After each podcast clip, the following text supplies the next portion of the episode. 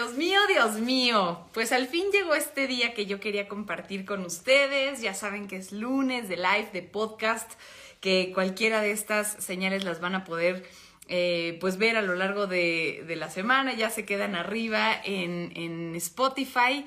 Y bueno, pues hoy para mí es un día especial, importante, porque voy a tener finalmente la oportunidad de entrevistar para ustedes, para que escuchen eh, su vida y obviamente para yo también enterarme de muchas cosas que hasta el día de hoy, después de trabajar cuatro años con él, todavía no conozco, a Carlos Zúñiga Pérez. Él, para quienes eh, todavía no ubiquen, que yo creo que el 100% de ustedes ya sabe exactamente quién es, sobre todo porque pues me acompañan todos los días en Telediario, trabaja conmigo todos los días desde hace cuatro años en Telediario compartimos el aire y por lo tanto compartimos muchos, eh, muchas subidas, muchas bajadas de los programas, de los días de las semanas, de los proyectos mismos del canal eh, y obviamente del, periodismo mismo. Eh, hoy yo quiero adentrarme un poquito en su vida, en cómo él ve el periodismo, pero además cómo llega hasta ahí, cómo una persona puede ir pasando durante diferentes etapas y que tenga la comunicación eh, como una de sus herramientas principales, pero sobre todo la pasión para poder seguir y seguir adelante, porque como ustedes se imaginarán, en un medio de comunicación como este, pues las cosas no siempre son color de rosa. estamos enfrentados todo el tiempo a una realidad de una ciudad, de un país que eh, muchos de ustedes nos preguntan, ¿cómo le hacen para seguir bien cuando hablan de noticias todos los días? Y es parte de lo que, y es parte de lo que le vamos a preguntar. También eh, si cree que, que, las noticias manipulan, que es una de esas cosas que pues normalmente la gente piensa. Entonces me voy a dar eh, ya la tarea de, de, invitarlo. Déjenme mandarle la invitación. Aquí está. Súper. Ahorita para escuchar lo que se conecte. Y, y lo que más quiero es que obviamente escuchen de su propia voz su larga carrera. Lleva más de 20 años en el periodismo. Eh, por lo cual yo decidí empezar a trabajar con él. Eh, dentro, del, dentro del mismo proyecto de pronto habían alternativas de entrarle, pero de forma separada. Y la verdad es que yo vi una oportunidad gigante para aprender de él. Ya te veo. Hola. Hola, hola. ¿Qué tal? ¿Me ven bien? Bienvenido, sí, te escuchas y te ves perfecto. Bienvenido y gracias por aceptar esta entrevista. Ahora te toca estar del otro lado. Sí, ¿verdad? Es lo llamativo de esto. Buenas noches a todos. Oye, porque siempre te toca a ti andar entrevistando, que ahorita vamos a platicar, pero les estaba hablando de, cómo arrancamos tú y yo, que dentro del mismo proyecto, tú ya llevabas muchos años dentro de esta empresa, más de 20 años, ahorita nos irás platicando, y cuando, cuando me invitas a, participar, de pronto hubieron opciones de, bueno, pues también podemos ir por separado, y que a mí, eh, en realidad lo que me atrajo a este proyecto desde un inicio era poder estar contigo, para aprender de ti. Creo mucho en el poder de la proximidad. Eh, el estar cerca de gente en quien, a, quien admiras, que ves como modelo a seguir. No te lo digo por hacerte la barba, lo he dicho desde siempre. Y hasta el día de hoy lo mantengo y por eso sigo trabajando contigo, porque, porque de entrada, de entrada te admiro. Entonces, bienvenido a este espacio. Gracias. Y, Muchas gracias, pues, Paola, por invitarme y gracias a todos los que se van conectando, que ya veo que son bastantitos, ¿eh? Ahí van, ahí van, y todo el mundo saludándote y, felicitándote. Oye, pues arrancamos, ahorita vamos a ir a leer eh, las preguntas, pero quiero empezar por preguntarte, pues primero, primero, ¿cómo empezaste en, en la comunicación? He escuchado, he visto varias entrevistas desde hace mucho tiempo en donde te preguntan y tú dices, la verdad, yo había empezado con otra carrera, o sea, empecé por otro lado, así como que medio despistado y a la mera hora decidiste que por aquí. ¿Cómo fue ese inicio? Pues mira, no, no despistado, sino más bien, eh, la verdad, mal orientado, digo yo. Okay. Desde muy chavito, pues a mí me gustaba todo ese tema de la comunicación, eh, porque yo me acuerdo que me sentaba a ver los noticieros con mi papá, que llegaba de trabajar en Monterrey, los noticieros pues eran temprano, a las 7, que es a la hora, la hora que nos toca a nosotros, y pues era algo que siempre eh, me llamó la atención. En casa eh, nunca faltó un periódico, una revista, ni nada para eh, que nos enteráramos de lo que pasara en el mundo antes de que existiera, por supuesto, todo el Internet y todo el acceso a la información que tenemos ahora. Pero entonces yo, incluso desde la prepa, empecé a participar en un proyecto de una sección del periódico El Norte, que es Grupo Reforma allá en Monterrey, y se llamaba ¿Qué onda? Era una sección para chavos, para jóvenes, y yo era el corresponsal en la prepa 15 Florida.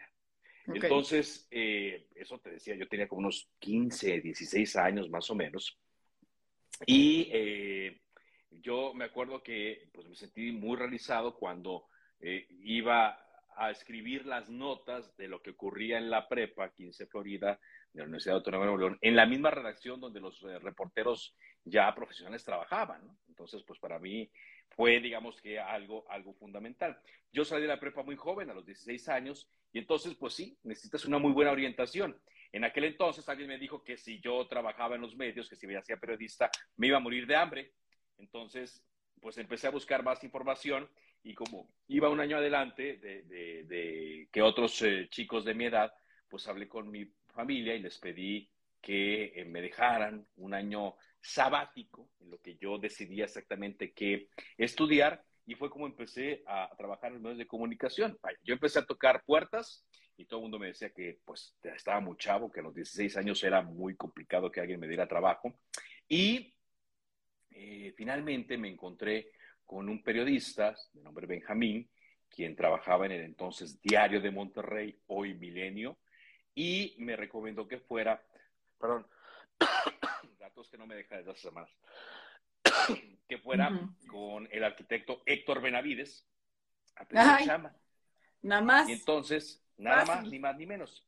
Y entonces eh, ya me explicó más o menos cómo ocurrían las cosas para que yo pudiera abordar. Porque dije, bueno, ¿y cómo le hago? Yo no lo conozco, no tengo su teléfono, este, no tengo a nadie que me lo conecte.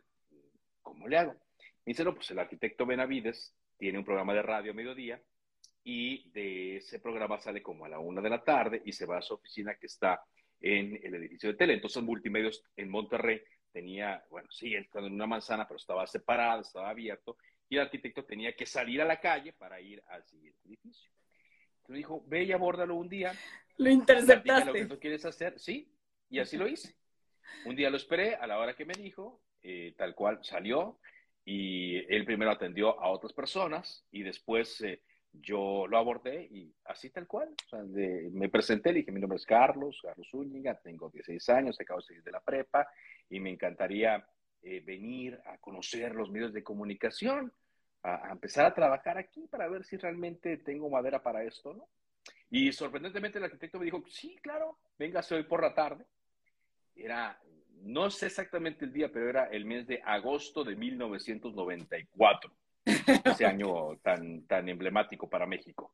Y eh, eh, me dijo, sí, véngase. Y me acuerdo que regresé a la casa, a comer, le conté a mi familia, entonces me dijeron con cara que sí, ajá, seguramente, claro, vas a empezar a trabajar. Sí, claro. Ese día volvió a las 5 de la tarde y empecé a trabajar en el entonces Canal 12 de Monterrey, de Grupo Multimedios, como un asistente, como un practicante, pues. Mi primera asignación que me puso eh, María Elena Mesa, quien era la productora del, del telediario, bueno, entonces todavía era Notioro 12, y luego se cambió el nombre a Telediario Noche, fue eh, acomodar el guion, que estaba nombrado por, por, número, y yo tenía que acomodar el guion eh, y entregarlo a las distintas áreas de, de, que lo necesitaban, o sea, a los conductores, a la cabina, etcétera, y durante el noticiero lo que hacía era contestar las llamadas. Y así fue como empecé a trabajar en los medios. Sí, o sea, desde lo más básico, en realidad. Ahora, esa parte, esa parte que me dices de, de, tu papá me encanta porque es uno de esos momentos en los que pues uno se va empezando a hacer la idea de qué es lo que quiere, ¿no?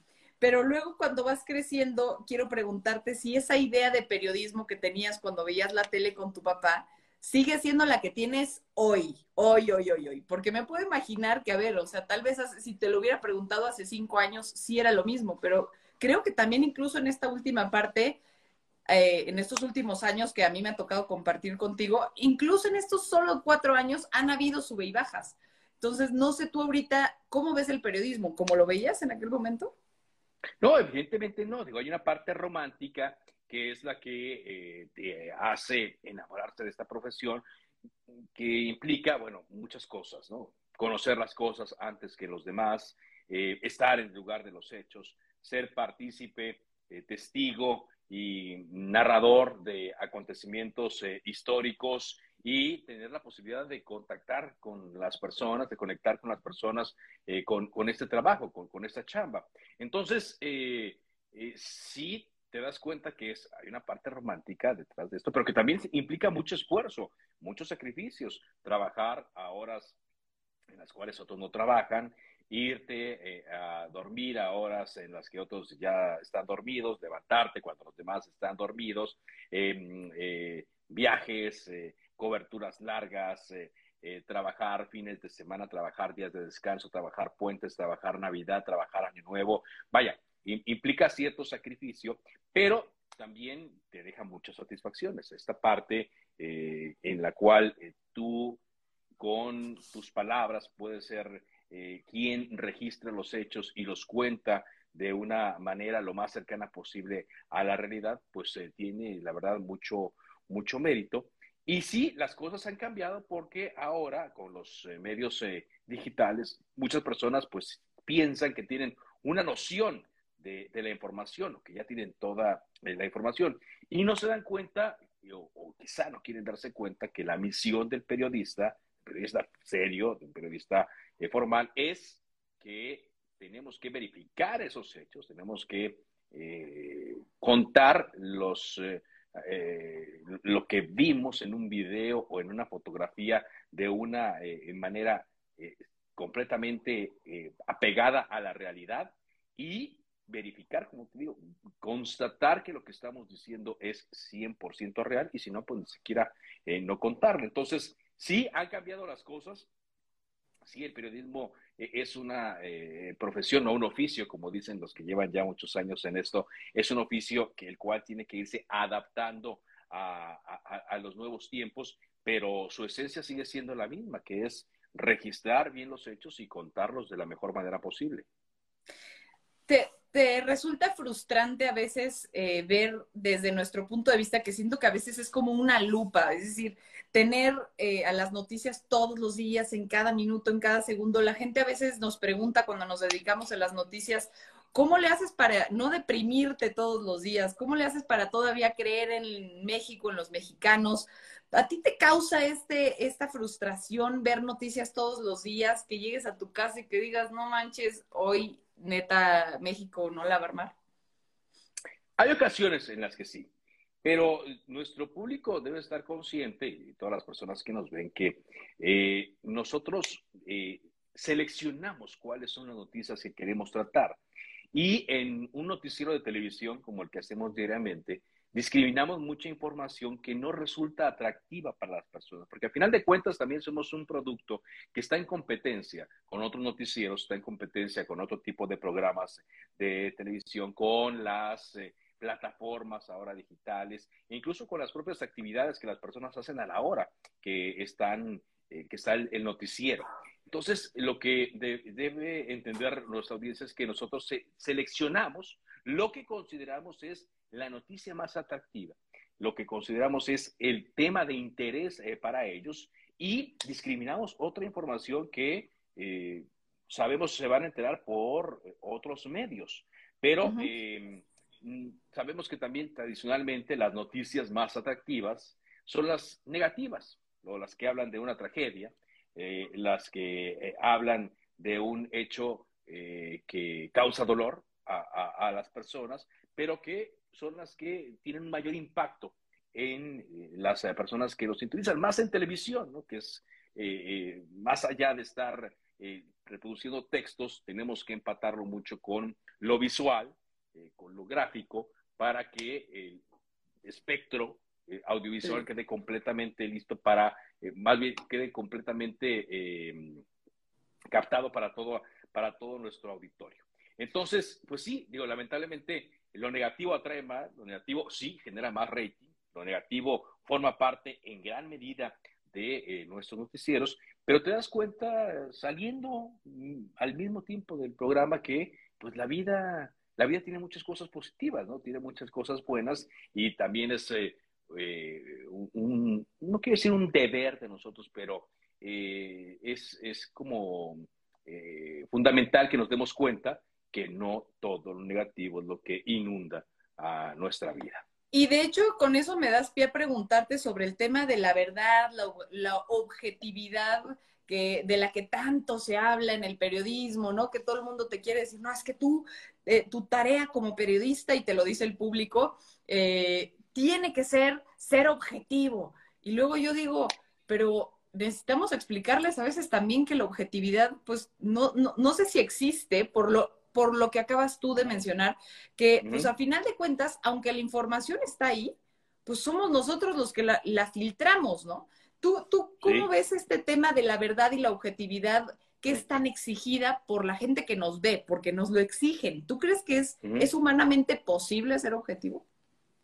No, y yo lo aprendí de mis maestros en la escuela y mis maestros de, de vida, uno de ellos el periodista Carlos Marín, que decía que la objetividad jamás jamás va a existir. Y si un periodista te dice que es el más objetivo, un programa te dice que es el más objetivo, te está diciendo una mentira, porque es algo que no, que no ocurre. Desde el momento mismo en el cual nosotros decidimos cuál es la historia con la que abre el telediario, desde ahí hay un momento de subjetividad que tú tienes que eh, sustentar eh, diciendo que eh, con tu criterio eso es lo más importante por encima de otros acontecimientos que quieres que tu audiencia se entere.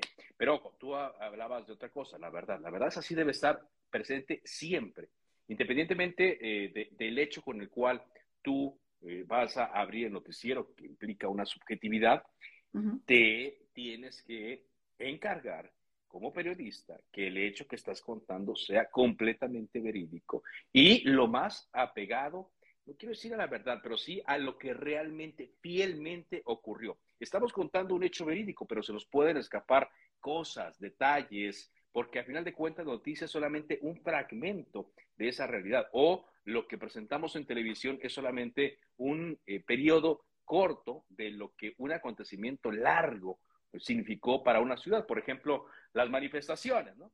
Pues sí, una manifestación dura horas, pero nosotros tenemos que presentarla en 40, 50, 60 segundos para abarcar otros acontecimientos y no estás, no quiere decir que no estés diciendo la verdad de lo que ocurrió, pero estás contando de una forma abreviada para que el auditorio tenga eh, la idea de lo que ocurrió, una idea fiel, una idea eh, real, una idea eh, que, puede, que puede parecer lo más exacto, pero que no es completa porque no estás contando lo que sucedió minuto, minuto, minuto, minuto. Pero en el tema de, la objetividad, como te digo, es, eh, eh, digamos, eh, pues un valor que alguien siempre se lo adhirió al, periodismo, el periodismo objetivo, periodismo este, verídico, etcétera, cuando es, es, un, es un, digamos, yo lo, ahora lo, lo aprecio como un calificativo y uno busca, pues siempre más que ser objetivo, es eh, buscar en el tiempo que tiene eh, al aire o el tiempo que tiene en redes sociales o el tiempo eh, que tiene disponible en algún espacio informativo, contar los hechos lo más apegados a la realidad. Sí. Ahora, ahorita que te preguntaba sobre el tema de la exigencia del público, que, que, tú y yo sabemos que es mucha, porque además hacemos un ejercicio que no, que no cualquier espacio de noticias hace que es que tú y yo abrimos un, tenemos un chat, como en el resto de los telediarios de Canal 6, en donde estamos recibiendo constantemente la opinión de la gente que, digo, dígase lo obvio, no, no siempre están de acuerdo con nosotros, lo cual creo que por un lado es muy bueno, ¿no? Porque, pues bueno, nos dan, nos dan ahí también una visión de, ah, claro, pues es que esto no lo tomamos en cuenta, pero oye, muchas otras es es fuertísimo leer, leer lo que la gente está pensando en sus casas porque ahora te lo hacen saber mientras estás al aire. ¿Tú cómo convives con esas opiniones que no solamente no concuerdan, sino que muchas veces llegan a las agresiones? Estos famosos haters que en redes sociales están por doquier, nosotros abrimos la puerta para escucharlos todo el tiempo durante las dos, tres horas que dura nuestro espacio. Mira, pues son los tiempos que nos tocaron.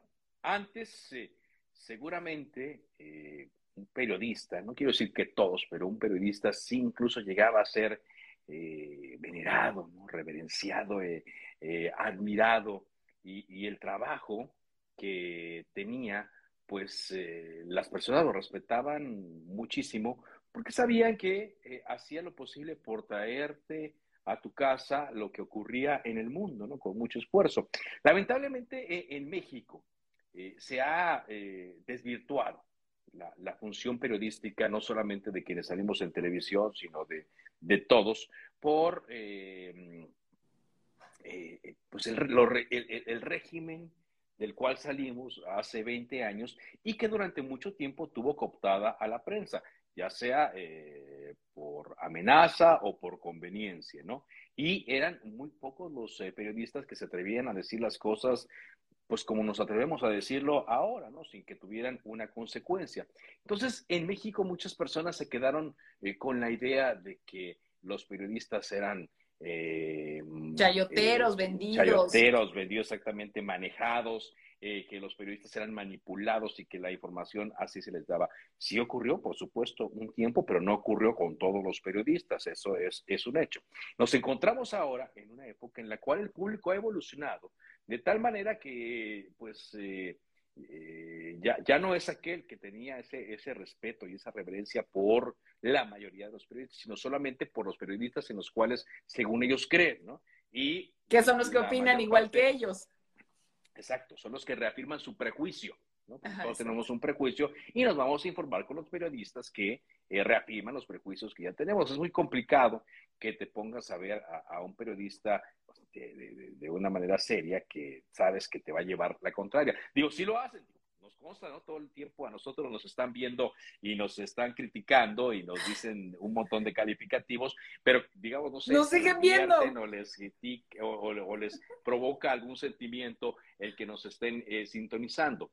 Pero eh, la, la, la, realidad es que, por ejemplo, el modelo gringo, ¿no? De los eh, periodistas que desde la época de los 50 comenzaron a hacer eh, noticieros o los que, digamos, eh, ayudaron en esta transición de la Guerra Fría, ¿no? Que eran periodistas realmente eh, venerados, periodistas con, con una no objetividad, con, con una con credibilidad o qué credibilidad a prueba de balas eh, lamentablemente en México se quiso legitimidad ese modelo exactamente y ya no se ya no se ha podido hacer. Entonces, yo creo que los tiempos que nos tocan ahora eh, son los eh, los que nos marca que podamos recibir en tiempo real la opinión de las personas y con base en esa opinión en tiempo real, yo creo que esa es nuestra gran ventaja, podamos nosotros modificar lo que ya teníamos preparado para ajustarlo a lo que a las personas les está interesando en ese momento. Yo creo que esa es una de las eh, ventajas que tenemos y que nos da la empresa para hacer, por ejemplo, el telediario y que a la hora de que ya llega la medición de audiencia, pues nos resulta, eh, nos resulta muy bien, nos da un gran resultado, pues. Oye, platícame igual en este mismo, en este mismo hilo de ideas, ¿Cómo ves el tema de la comunicación? Que como has visto alguna vez en redes sociales, me dedico mucho a darle consejos a la gente sobre cómo comunicar de una manera, pues, muy asertiva, concreta, etcétera. Pero también de los periodistas, muchas veces eso de saber comunicar se entiende como saber manipular. Entonces, la pregunta que muchos también nos hacen es, la, ¿los periodistas manipulan o informan? ¿Crees que todavía hoy en día tenemos esa capacidad o posibilidad o poder de cambiar la opinión de la gente? Creo que sí, pero siempre y cuando presentes eh, eh, los, los, hechos y los acontecimientos eh, tal cual tal cual ocurren. Como decíamos hace rato, mucha gente tiene sus prejuicios y va a ser muy complicado que lo cambien, porque bueno, eso ya son otros estudios los que van a, a explicar por qué la gente se siente cómoda con sus pensamientos y es mejor que no los disturbios, que no, que no eh, eh, los cambies. Pero siempre nosotros debemos eh, tener y tendremos la obligación, como te digo, de presentar un hecho tal cual ocurrió, aún así vaya en contra de nuestros prejuicios, porque así es como el periodismo debe ser. Entonces, creo que ahora no necesita la gente que los periodistas eh, manipulen o no manipulen, porque ya cualquier persona con cualquier teléfono celular como el que estamos ahorita puede manipular algo si así lo desea. Ya no hablemos de gobernantes, ya no hablemos de alguna figura pública, ya no hablemos de algún político, ya no hablemos de alguien que sea medianamente eh, eh, conocido. Sin embargo, la gran ventaja que tenemos ahora, o que tienen ahora todos los ciudadanos, habitantes conectados, que pueden contrastar, si quisieran, pueden contrastar esa información y por eso eh, se dan cuenta de quién se está manipulando y quién no. con lo que sí podemos nosotros, eh, permíteme usar este término, jugar, es eh, con, con, la sensibilidad de las personas, ¿no? porque al final de cuentas la televisión es, una es, es emoción, ¿no? y nosotros con a la manera en la cual contamos un acontecimiento, podemos provocar alegría, podemos provocar reflexión, podemos eh, provocar eh, tristeza, podemos provocar enojo, eh, podemos provocar cualquier tipo de reacción de una persona. Pero eso existe incluso cuando alguien te cuenta una anécdota, un chiste o cualquier cosa que le sucedió. Y, depende mucho de la manera en la que te la cuente, en la cual tú reaccionas, ¿no? Reaccionas con miedo, reaccionas con, con, con, enojo, con sorpresa, etcétera. digamos que eh, el periodismo televisivo puede utilizar esas herramientas para tener un conecte más directo con las personas, pero no se trata de que eh, con eso quedamos en manipular a alguien, porque si eh, lo hacemos, una persona puede cambiar de canal, puede irse ahora a una página web, a un diario, a una radio, a un tweet, a una red social y puede contrastar completamente la información y se va a dar cuenta quién es el que está manipulando las cosas para obtener cierto objetivo. Oye, ¿tienes modelos a seguir en el periodismo? Pues mira, mm, digamos que mm, sí y no. Eh, yo creo que, tener un, modelo implica como que casarte con todos sus eh, eh, sus características buenas y malas, ¿no? Sus, sus, cosas positivas y sus cosas negativas. Yo creo que lo que tenemos que, hacer los periodistas es tratar de sacar lo mejor de cada quien, que, lo tienen seguramente, que, los, que lo tenemos, para poder aplicarlo en, la actividad diaria, ¿no? Como te decía, a mí me gusta mucho eh, leer y, conocer de, los noticieristas, por ejemplo, estadounidenses, eh, desde la época de Walter Cronkite, de Dan Rather, o de lo que se llamó mucho tiempo el triunvirato en Estados Unidos con Tom Brokaw en la NBC, Peter Jennings en la ABC. Entonces, eh, er, era una competencia muy, muy sana, muy directa, muy llena de energía para obtener eh, un televidente más, que al final de cuentas es lo que hacemos nosotros eh, diariamente, vamos por un televidente más.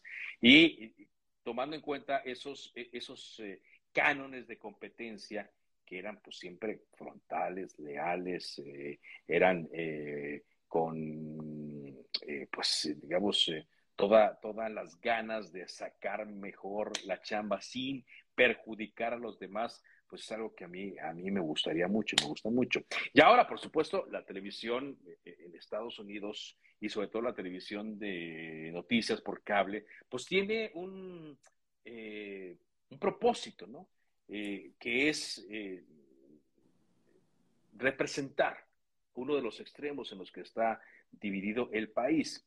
No quiero decir que sea malo, tampoco es bueno, pero a final de cuentas, como decíamos hace rato, pues estás hablándole a un público que te va a buscar eh, por eso.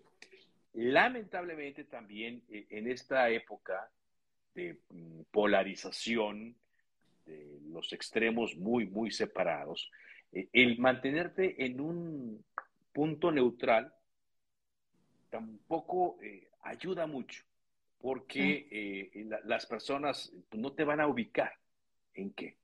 México se encuentra ahorita, exactamente, México se encuentra en un momento en el cual no puede ser neutral por más que, tú quieras, ¿no? O sea, la, la misma vorágine te atrae hacia un lado o hacia otro, y es ahí donde muchos es, que nos acusan, ¿no? De, de chayoteros o de que estamos a favor del gobierno, en contra del gobierno. Lo raro es que nos acusan de, los dos lados.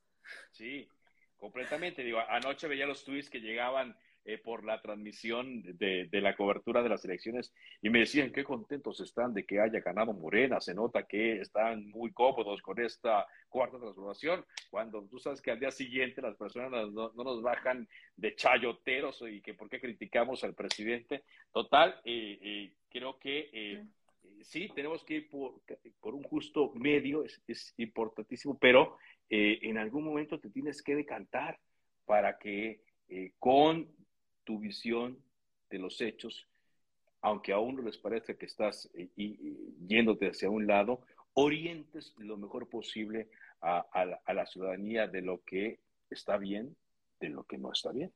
Sí, dicho de otra forma, si le quieres caer bien a todos por ser muy neutral, pues a la mera hora nadie te va a ver. Ahora, déjame preguntarte sobre los momentos difíciles, porque ahorita hemos hablado más bien en general del periodismo, pero también en este camino tuyo, pues obviamente como decíamos al principio, hay sube y bajas. Cuéntame si has tenido momentos difíciles, y puedes contarnos alguno, por favor, y sobre todo cómo te has levantado de esos momentos críticos en donde dices, no, es que ahora sí, de verdad que se me forman uno tras otra de eh, situaciones en tu vida personal, profesional, pues, en tus, en tus momentos de altibajo profesionales que dices, no, es que ahora sí ya, de esta me cae que estoy hasta la madre. ¿Y cómo sales de ahí? pues mira, eh, digamos que lo que ha pasado conmigo es que eh, eh, afortunadamente yo puse a cargo de los equipos con los cuales he trabajado, sobre todo en los dos últimos proyectos en los que me involucré, en Milenio Televisión y en Canal 6. Entonces, cuando tienes equipo a tu cargo, que se arriesga por ir a buscar una historia que tú les encargaste, pues evidentemente siempre vas a tener la preocupación de que algo les puede ocurrir. Eh, y nos ha tocado, por ejemplo, dos cosas eh, muy, muy ah, fuertes eh, en México. Uno, el desarrollo de toda esta espiral de violencia que prevalece al día de hoy. Y número dos, la pandemia. Cuando comenzó el tema de la violencia, pues nos, me tocó liderar un equipo en, en Milenio Televisión y coordinar también el trabajo que la parte de multimedios hacía para suministrar a, em, a, Milenio. Y pues eh, en un principio llegábamos como, como nos marcan los cánones del periodismo a registrar un hecho violento, pero después nos dimos cuenta que eso también eh, e, era utilizado por los grupos de la delincuencia organizada a favor de ellos o como propaganda en contra de los rivales, de tal manera que rápidamente los periodistas se convirtieron en un objetivo de la delincuencia organizada. Entonces, eh, cuando eh, enviábamos a un equipo de reporteros y camareros a un lugar que sabíamos que era peligroso, pues siempre estábamos con el nerviosismo, con el miedo de que algo les fuera a ocurrir, como ocurrió una vez en Torreón con los compañeros de Multimedios Laguna, en donde un, compañero eh, fue asesinado, un compañero camarógrafo que estuvo un tiempo eh, retenido eh, juntos con un equipo de Televisa aquí, de Denise Merker, el programa Punto de Partida, y pues ahí nos dimos cuenta de que teníamos que replantear la cobertura de los hechos periodísticos en aquellos lugares donde ya las cosas no eran seguras, ¿no?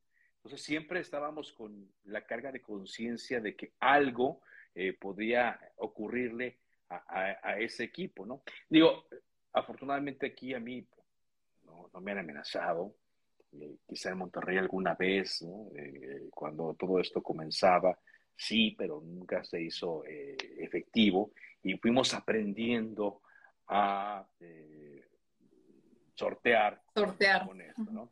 Luego eh, vino una época de cambio de régimen donde eh, comenzaron también eh, los momentos críticos de que no les gustaba la forma en la cual cubríamos los hechos políticos y los hechos de seguridad porque eran por supuesto, muy apegados a la realidad, pero bueno, ahí te das cuenta de que los intereses del gobierno y los intereses de censura siempre van a existir a esta altura ya del camino, pues te das cuenta que eso lo tienes que resistir y, y hay forma en la cual lo puedes sacar la información evidente. Porque yo digo que las noticias son como el agua.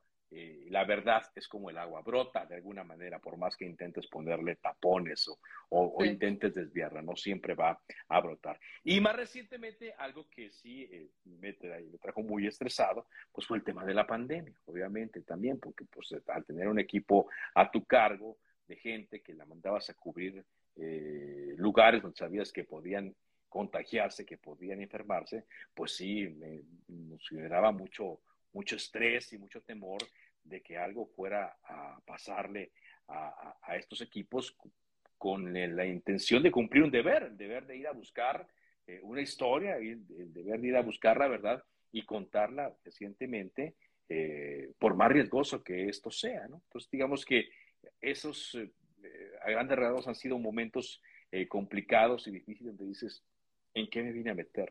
¿Por qué estamos aquí? Pero luego te das cuenta. Oye, hay cosas que vale mucho la pena, por eso. Sí, totalmente. Antes de darle pie a las preguntas de la gente, porque ahorita vamos a abrir la caja de Pandora para leer lo bueno y lo malo, y ya sabes que como siempre hay de todo. Este, pero quiero preguntarte entonces, por último, ¿cuál sientes que ha sido como la palabra, si es que existe una palabra que en tu vida profesional te ha mantenido siempre a flote? O sea, algo que digas, siento que a mí lo que me ha ayudado, la palabra que me ha dado fuerza o que me ha ayudado a seguir adelante es, ¿hay alguna? Como, como palabra clave que digas, o tal vez no palabra, pero sentimiento, actitud, eh, algo que digas, híjole, yo tengo esto. Pues yo creo que son varias, personalmente te definen y, profesionalmente eh, también, ¿no? Eh, la, primera de ellas, pues, es la credibilidad, ¿no? Que es nuestra base, que es eh, lo fundamental.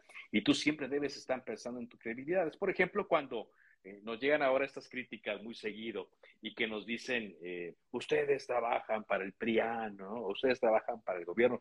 Y lo que yo, te consta, lo dije un día, es que yo me pienso dedicar a esto hasta el último día de mi vida, quizá. Entonces, ah, no, no, no es lógico, no es, eh, deja tu conveniente, eh, sería eh, completamente antinatural entregarte a un gobierno, entregarte a un proyecto, entregarte a un gobernante, entregarte Porque esos van y a unas siglas Exacto, y, y, y, se van en dos años, y se van en tres, y llegan otros eh, de otro color, o los mismos, pero con otro color, y abanderando quizá eh, otro proyecto, y, jamás eh, puedes traicionar esos ideales por pensar que cierto gobierno, cierto proyecto, cierto régimen, cierto partido es lo mejor para el país. Nosotros ahí es donde sí tenemos que ser, ahora sí que lo más neutrales posible y apartarte para observar las cosas de, una manera muy fría y ser eh, lo, suficientemente conscientes de procesar esa información para decirle a la gente, a ver, esto está bien, esto no está bien.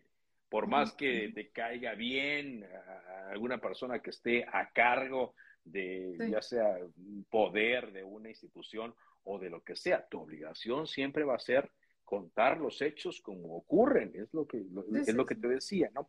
Entonces yo creo que la base es eh, credibilidad, ¿no? Siempre pensar que tú vas a tener en juego tu credibilidad a la hora que cuentas una historia, a la hora que eh, seleccionas qué historia vas a, va a tener más peso dentro de tus programas. Digo, nosotros que afortunadamente la empresa eh, nos da la libertad de armar los programas conforme nosotros creemos que sea lo adecuado y manejar los temas que, consideramos que son los, los adecuados. Digo, hay mucha gente que luego no cree ¿no? que en una empresa eh, pueda hacer.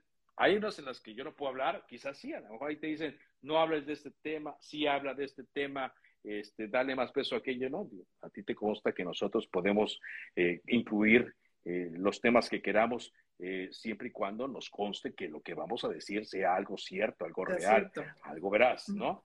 Y, eh, y, la otra yo creo que sería pues la resiliencia, ¿no? Porque al final de cuentas eh, nosotros sabemos que esta, hablando de un...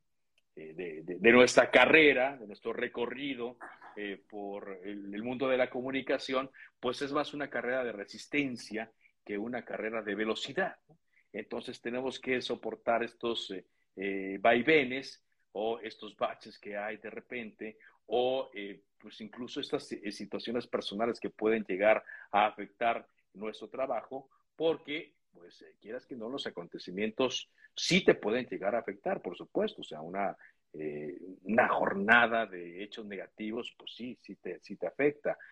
una semana en la cual estamos hablando únicamente de, de, una tragedia, evidentemente te afecta, ¿no? O sea, nos pasó en la época del sismo, ¿no? Cuando solamente hablábamos de, de, desgracias, sí había historias eh, insólitas, heroicas, ¿no? Pero normalmente lo negativo tenía un peso. Entonces uno tiene que ser muy resiliente para soportar los vaivenes de, de, los medios de comunicación y los sacrificios, ¿no? Que decíamos que puedes llegar a ser a diferencia de las personas que tienen un trabajo más, no, sé cómo calificarlos, más normal o más cotidiano. Normal, sí.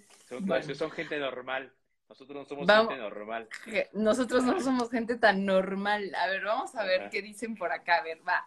José de Jesús, listos para, listos para este, los madrazos. José de Jesús dice, les doy a ambos un abrazo, Paula, eres mi amiga de verdad, te aprecio mucho, abrazo Carlos, acá. Dice Sombra Barroca, ¿cuál es el consejo que le darías a los periodistas jóvenes que recién empiezan a trabajar en grandes medios de comunicación? ¿Es mejor optar por hacer periodismo independiente? Gracias, Sombra.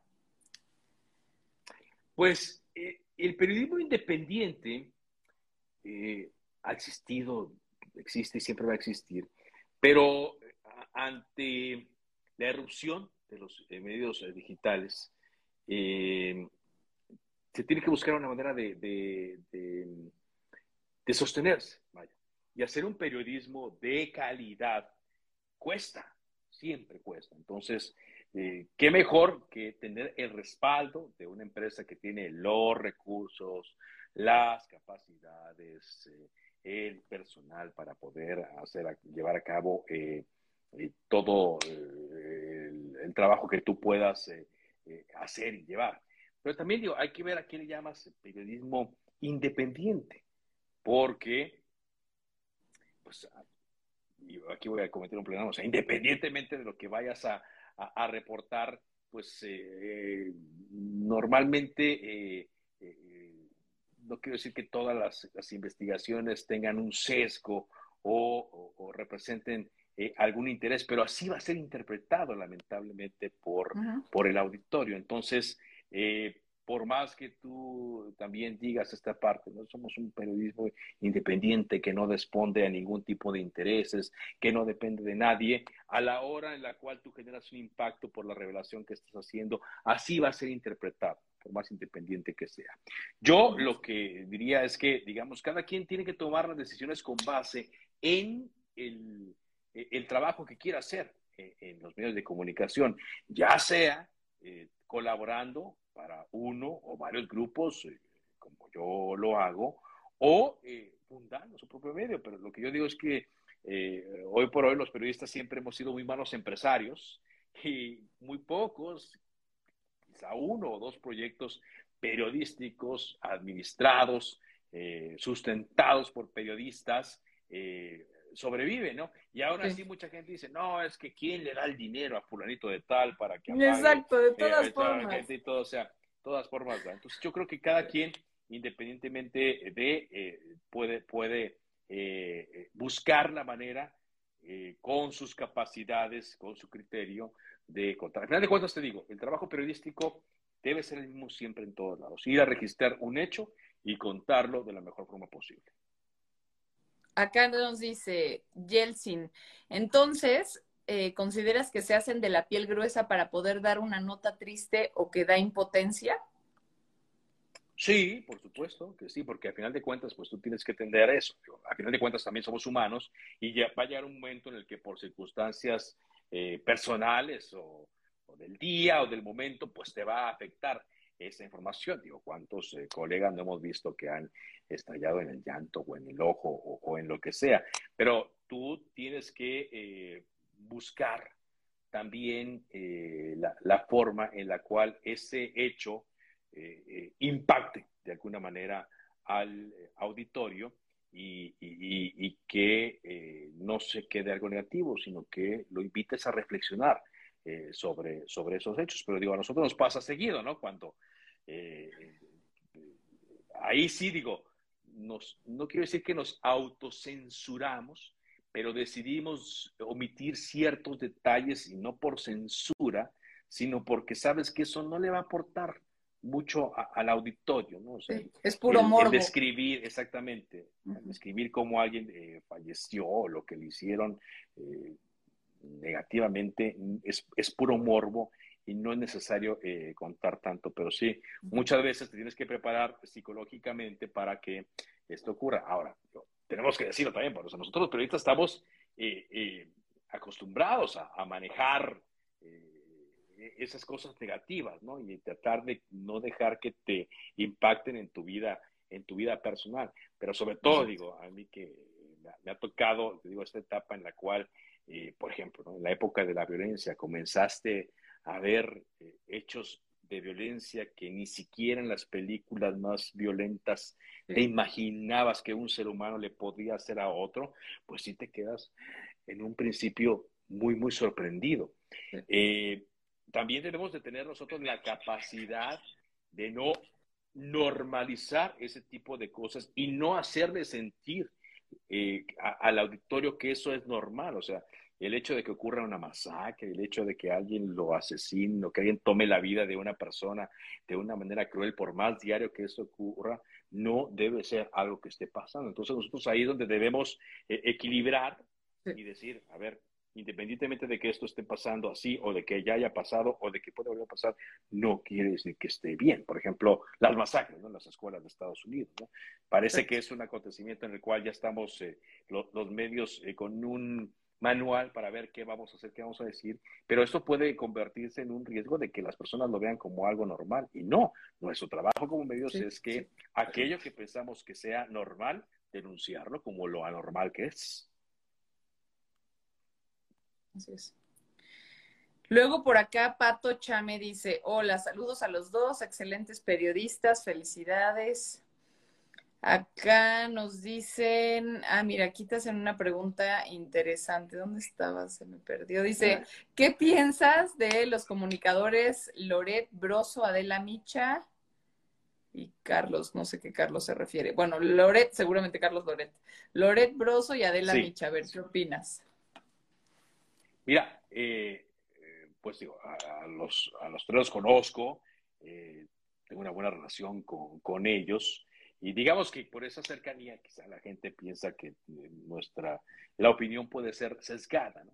Yo creo que ahora cada quien cumple un, papel importante y un papel fundamental en medio de, de toda esta diversidad de, opciones, ¿no? En las cuales las, las personas pueden enterarse de, los hechos y los acontecimientos. ¿Por qué? Porque yo estoy seguro que ninguno de ellos está faltando a la verdad a la hora de presentar un acontecimiento, ¿no?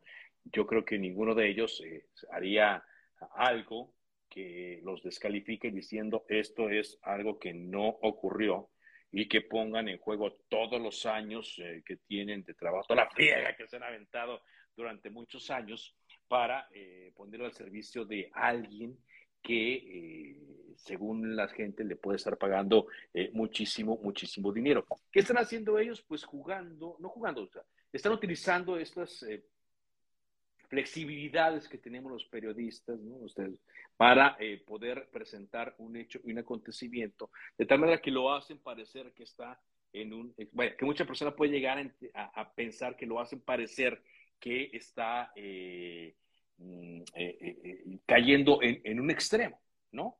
O que están jugando dentro de uno de esos bandos. Yo te lo decía hace rato, ¿no? en esta época, en estos tiempos que nos toca trabajar y hacer periodismo, es muy complicado quedarte en un centro.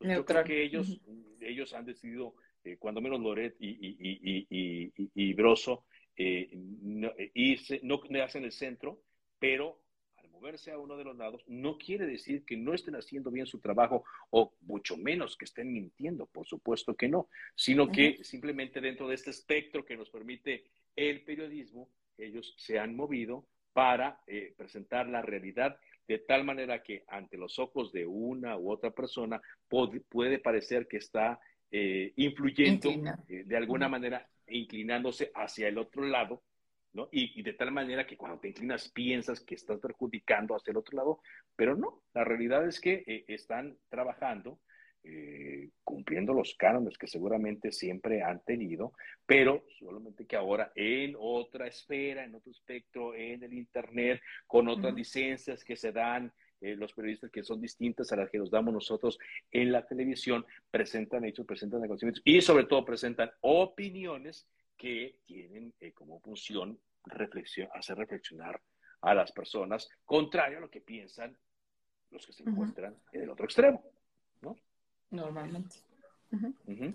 Por acá te dice Diani, Diani Pandiorix, dice la mejor pareja de periodistas. Gracias. Eh, gracias. Sara Tedante dice, mis respetos para ambos. La verdad, ustedes son una excelente pareja periodística, la cual sigo, gusto de seguir, dice. Luego ya, ya, Yagel Alfonso dice, eres muy profesional en las noticias, Carlos, éxito, saludos desde Chihuahua, saludos. Saludos, gracias. Digo, y así como está este, tenemos que decirle a las personas, hay gente que piensa todo lo contrario, ¿eh? Sí, seguro ahorita nos vamos a topar con uno, no te creas. Eh, alguien nos paga o que alguien nos da o que nuestro trabajo es el menos profesional posible porque yo doy una opinión que va en contra de tal gobernante o de tal personaje o de tal persona o de tal acontecimiento. Y es muy válido también, te digo, lamentablemente, eh, a lo mejor no lamentablemente, pero ya no estamos en los tiempos de la unanimidad, ya muy, con muy pocas sí, es difícil que todos pensemos igual. acontecimientos, eh, la gente va a pensar igual y no es bueno que todos piensen igual, que todos piensen de la misma eh, manera. Y lo mismo así como hay ahorita personas que nos, eh, nos felicitan, puede haber alguien que nos, nos, esté criticando. Digo, yo, yo te lo decía a ti también. yo he detectado que los mensajes de WhatsApp, en los tweets, eh, en, lo que nos dejan en Facebook, en los mensajes de Instagram, pues hay personas que te hacen comentarios negativos, pero hay quienes que te hacen el mismo mensaje que oyen de otra persona y de otra persona y de otra persona y que no generan esa misma, eh, no generan eh, una opinión personal, ¿no? Per se, una opinión que, sale es copy paste. Entonces, exacto, y no es que no los descalifico, pero también las ubico en esa casilla que sé que siempre va a estar ahí de las personas a las cuales pues, pues no les va a caer bien, o yo, déjate que no le caiga bien, que por más que haga un trabajo eh, que, otros admiren, que otros reconozcan, ellos siempre lo van a ver desde el otro punto de vista. Y así nos pasa a todos los periodistas en estos momentos, lamentablemente. Oye, luego, Acá dice Willy, tu ídolo, qué inspiración, yo también estudié, qué inspiración, Carlos, yo también estudié comunicación y me dijeron que iba a morir de hambre. pues ya tienes un pues ejemplo ahí de que no. Ah, al principio sí me di cuenta que sí, que sí no iba a morir de hambre. Yo por eso te, conté que luego estudié economía en el TEC de Monterrey y me salí, y luego estudié administración de empresas en Autónoma de Nuevo León y me salí, y luego estudié, eh, eh, eh, se llamaba Administración Gubernamental en la Universidad Regiomontana y me salí, porque en realidad estaba haciendo güey, o sea, pues yo ya sabía qué es lo que iba a hacer y pues hasta que vine acá a la Ciudad de México estudié Ciencias de la Comunicación en la Universidad del Valle de México y fue donde vine a terminar mis estudios, ¿no? Pero ya después de haber pasado, pues dije, pues, ¿para qué me hago güey, no? Si esto es a lo que me voy a dedicar, ¿no? Acá dice Checo Aranda, ¿es más complicado ocultar información hoy en día? Por supuesto, o sea, eh, yo creo que ahorita es, eh, eh, pareciera que es lo más fácil el, querer tapar un hecho cuando es, digamos, lo, más complicado, porque es como yo te decía, la verdad brota como el agua, siempre va a buscar su canal, su, su salida, su cauce, siempre. Entonces, tú no puedes ocultar un hecho en estos momentos porque sabes que va a salir por otro lado, por una cuenta de Twitter, por un video en YouTube, eh, por ahora TikTok, ¿no? Que está llenísimo de, información, una fuente brutal de información. Entonces, eh, es hoy por hoy es más complicado que ocultes algo a que eh, lo des a conocer. Quizá antes era fácil ocultar, ¿no?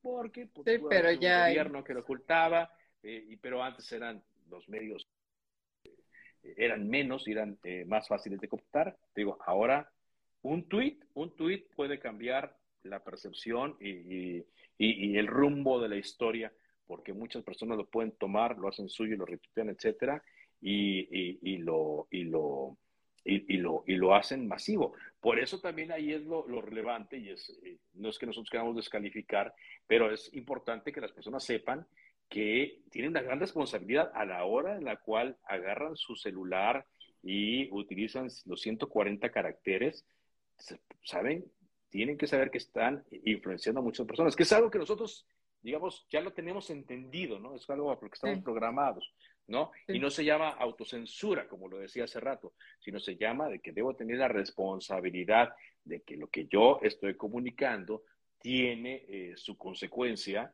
y que yo debo asumir esa consecuencia. Exacto.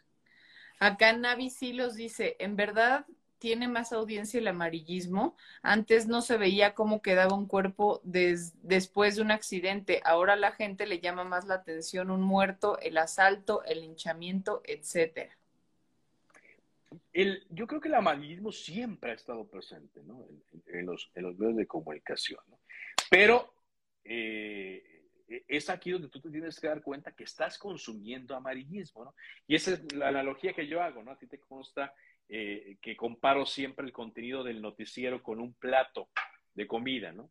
Tú decides qué vas a comer, ¿no? Entonces, los medios te damos, eh, sí, ese menú, y tú nos consumes hasta el, hasta el punto de vista que tú crees que ya te saciaste o eh, que ya crees que te está perjudicando más que beneficiando. Entonces, yo digo, eh, compara un plato en el cual, pues sí, tienes la ensalada, tienes tu proteína, tienes tu carbohidrato, pero también, pues, vas a anexarle eh, quizá el postre, ¿no? Y sabes que si te comes mucho postre, pues te va a hacer daño. O si lo comparas con una botana, pues sabes que también es hasta cierto punto. O sabes también que eh, si consumes comida chatarra, pues también vas a saber hasta dónde, ¿no?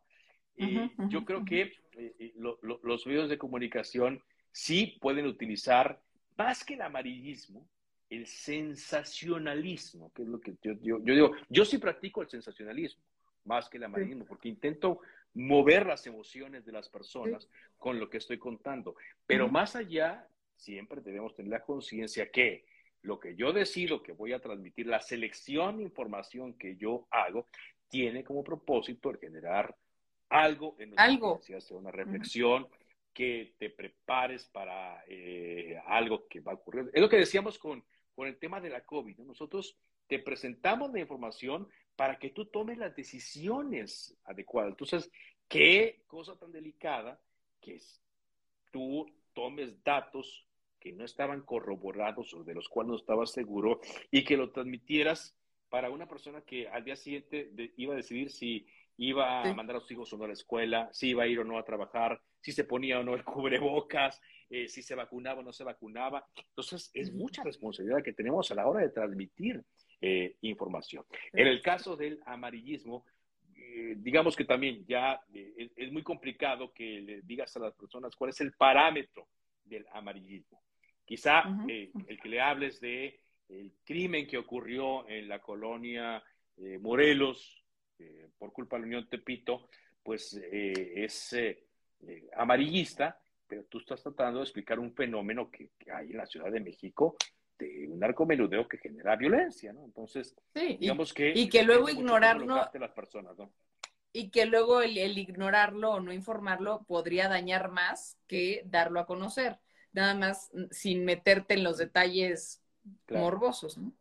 Luego acá dice Anlop, telediario nocturno. Es como una expresión, perdón, una expresión. Sí. Dime, dime. Muchas gracias, muchas gracias. Ah, te decía que hay una expresión muy socarrona, ¿no? Que dice, eh, yo, yo soy responsable de lo que transmito, pero no soy responsable de cómo lo interpretas, ¿no? Exacto. Pero digamos que eso puede ser también eh, muy, muy, hasta grosero para ciertas personas. Por eso digo, nuestra obligación es presentar todos los elementos, todos los elementos para que cada quien eh, elabore su, su, juicio de la mejor forma posible, ¿no? Oye, acá Anlop acaba diciendo, no me pierdo ni Milenio de Mediodía, ni Cámara de Origen, ah, ni Telediario de ah, la Noche. Mira, Ann Love, haces toda la tarea. Bueno, no, falta, falta que diga que lee tu columna también. También. Eh, dinos de tu columna también, por favor, para que la gente sepa. Aprovecha el comercial mientras ve los otros mensajes. Ah, claro, la columna eh, la hago los eh, fines de semana, se publica los sábados en el Heraldo de México, se llama Acceso Libre, y ahí pues tratamos de hacer una reflexión de los acontecimientos de política, de sociedad o de incluso de seguridad que creemos que son los más importantes para, para, para la ciudad. Sí, ahí sí doy una opinión, ahí sí está muy, muy, muy, muy claro mi sesgo, pero siempre con base en lo que me entero, en lo que investigo, en lo que me hacen llegar. Y que también se vale, ¿no? Oye, Ortiz acá, Ortiz Lara dice, los mejores informando las noticias y que realmente se preocupan por lo que pasa con la ciudadanía. Luego, acá Héctor Roset dice, saludos Carlos, soy el doctor Roset. Saludos. Rosete. Después, ¿de qué, de, ¿de qué campus eres, Carlos? Yo soy de VM, Lince. Ah, yo soy de la VM San Rafael, del campus central, San Rafael. Luego acá dice Karen, ¿cómo lidiar con las fake news? Uy, bueno, tú sabes que yo tengo una aversión a las fake news y sobre todo eh, detesto mucho a las personas que sé que promueven las fake news, que las distribuyen, que las eh, eh, diseminan. Y, pues tú sabes que en la pandemia tenemos una campaña contra las fake news, ¿no? Pero también digamos que no, no es nuestro trabajo el estar señalando cuáles son las fake news, digo, a menos que sepamos que es algo muy grave, sino que nosotros tenemos que presentar los elementos para que la gente sepa discernir, sepa diferenciar qué es realidad y qué es una fake news, ¿no? Entonces, en la época en la cual, como te digo, es muy sencillo que una persona eh, eh, sin investigar comente algo y mucha gente lo crea, cuando es, estamos en la época en la cual se tergiversan muy fácil los hechos, los acontecimientos, cuando te metes a YouTube, ¿no? Y ponen, ya sabes, grandes titulares que dicen eh, la historia de la cual AMLO no quiere que sepas, ¿no? O la historia que Calderón no quiere que sepas, y te das cuenta que es pura basura lo que están diciendo, pues sí, sí te da coraje, a mí me da mucho coraje la, diseminación de las fake news, porque sé que hay mucha gente que lo cree. Yo creo que tú estabas, sí, una vez que eh, estábamos dando un acontecimiento, creo que en Xochimilco, y que nosotros estábamos transmitiendo en vivo los acontecimientos, narrándolos, apegados a lo que estaba en la imagen, y una persona decía, es que en Facebook están diciendo otra cosa. Oiga, señora, pues yo aquí le estoy presentando tal cual los hechos. Estamos en el lugar. pero si usted de aquí, si usted le quiere creer más a Facebook, pues ese es su problema, ¿eh? O sea, es frustrante para mí, porque yo estoy haciendo lo posible por presentarle los acontecimientos y dispongo de los recursos que tengo a mi alcance para eso, pero ya no puedo hacer nada si usted le cree más a un perfil de Facebook de quién sabe quién, a una persona que da la cara, que tiene su nombre, que lo reconoces y que puedes ir a reclamarle directamente si te dijo no la verdad. Oye, luego acá dicen, José Licona, buenas noches, el mejor de tus invitados hasta ahorita, excelente live, fuerte abrazo a los dos. Gracias. Luego, L, ay, eh, el L Pinch Rob, pero entonces, ¿por qué algunos medios, sobre todo internacionales, tienen más prestigio que algunos otros, o más bien credibilidad? ¿Qué los hace ser creíbles o tener una seriedad que otros no tienen? Pues es el, eh, es el prejuicio que ya tenemos nosotros. ¿eh? Digo, evidentemente, eh, creo que siempre tenemos nosotros esta propensión, como decía, ¿no? al chauvinismo, a, lo exterior, de que lo, lo, lo, de, lo de afuera es, es mejor que, que, lo de nosotros, pero la realidad es que pues nadie es infalible, ¿no? Todos podemos cometer fallas y lo, los ha cometido la CNN y el New York Times y el Le la BBC, etcétera, ¿no? Pero digamos que como están allá tan lejos, pues a lo mejor no nos enteramos de, de, eso, de eso que ocurre.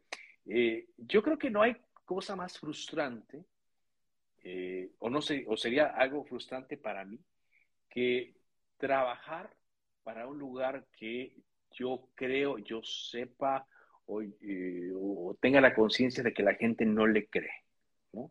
Entonces, eh, en mi caso, yo estoy hablando eh, por mí, seguramente, no es que esté hablando por ti, pero sí, o sea, sí, me incluyo. entenderás que, eh, que pues trabajamos en los lugares donde estamos a gusto y donde estamos seguros que van a aportar y van a sumar a nuestro nombre, porque tío, al final de cuentas nosotros tenemos una credibilidad, tenemos un prestigio que cuidar, tenemos también un nombre que cuidar hasta el fin, hasta el último día de nuestras eh, carreras y tenemos que estar conscientes que un solo error, un solo comentario, una sola cosa puede ser nuestra debacle. ¿no? Puede ser nuestra debacle eh, completa. Por lo mismo, siempre tenemos que estar eh, conscientes, preparados, alertas de que una sola palabra que digas de manera equivocada, que tergiverse las cosas, oye, puede ser tu tumba profesional. Entonces, yo creo que este tema de que digan, le creen más a los medios, eh, a los extranjeros, eh, es válido, pero yo creo que también eh, nos están colocando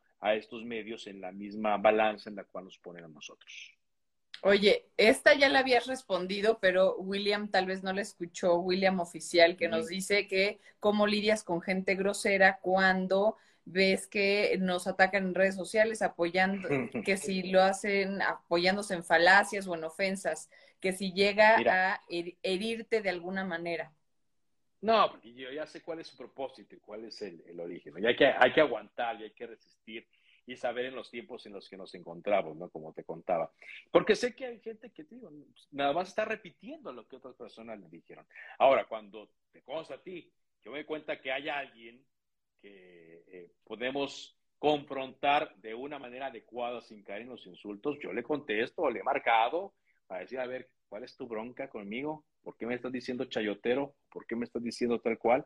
¿Te consta? Me consta. Eso que la, Oye, eso que la gente lo sepa. Por eso hace ratito te preguntaba eso y ahora retomo la pregunta de William, porque ustedes no se imaginan, o sea, Carlos de verdad se toma el tiempo para leer cada mensaje. Bueno, cada mensaje es imposible porque no, no, no, no tienen ni idea la cantidad de mensajes que nos llegan al telediario nocturno, ¿no? Pero él se da el tiempo de ir leyendo e ir respondiendo la mayor cantidad de mensajes posibles. Si a ustedes no les ha tocado es nada más mala suerte porque lo hace con mucha gente pero me ha tocado escucharlo, pues decirle a alguien, a ver, y grabarle un audio, de marcarle y decirle, hola, oiga, ¿por qué dice eso que usted está diciendo? A ver, ¿le consta que yo he recibido dinero? No, a ver, y entonces se pone a platicar con ellos, o sea, me sorprende que sí te das el tiempo porque, porque de cierta manera frustra que habrá gente que, pues oye, ya nos estás viendo, queremos tenerte dentro del público, pero pues con groserías no se vale, ¿no? Y te tomas ese tiempo para decirle, pues no seas grosero.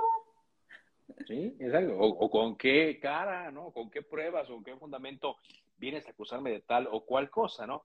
Entonces, eh, yo parto de esto, o sea, ya hay una bolsa que ya tenemos perdida, una bolsa de público que por más que te digo, por más que le esté mostrando el santo grial de la información, no me va a creer porque él ya cree en otro o no tiene esa creencia o no quiere hacerlo. Entonces, parto de que ese público ya lo perdimos y que por más que hagamos, no lo vamos a, poner de nuestro lado.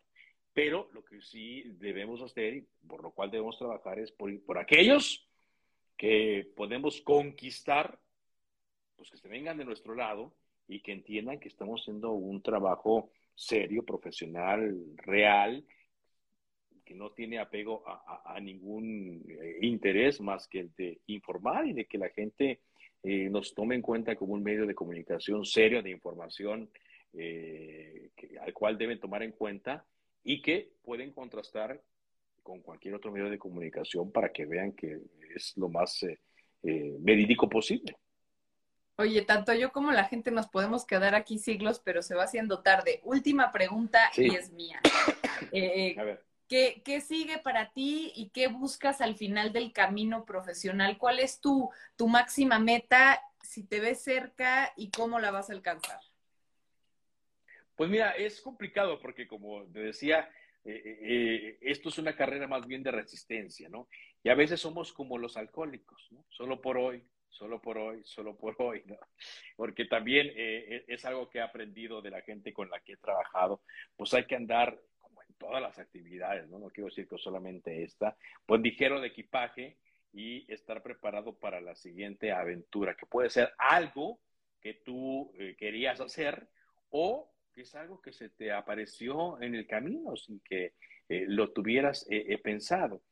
Yo, al final de cuentas, como te digo, me quisiera dedicar a esto, aunque sea un viejito, eh, que, que, apenas se pueda sostener, pero mientras el, el cerebro, mientras los reflejos mentales puedan seguir siendo buenos, eh, yo, a mí me gustaría seguir eh, registrando los hechos, contándolos y cuando se pueda dar la opinión y cuando se pueda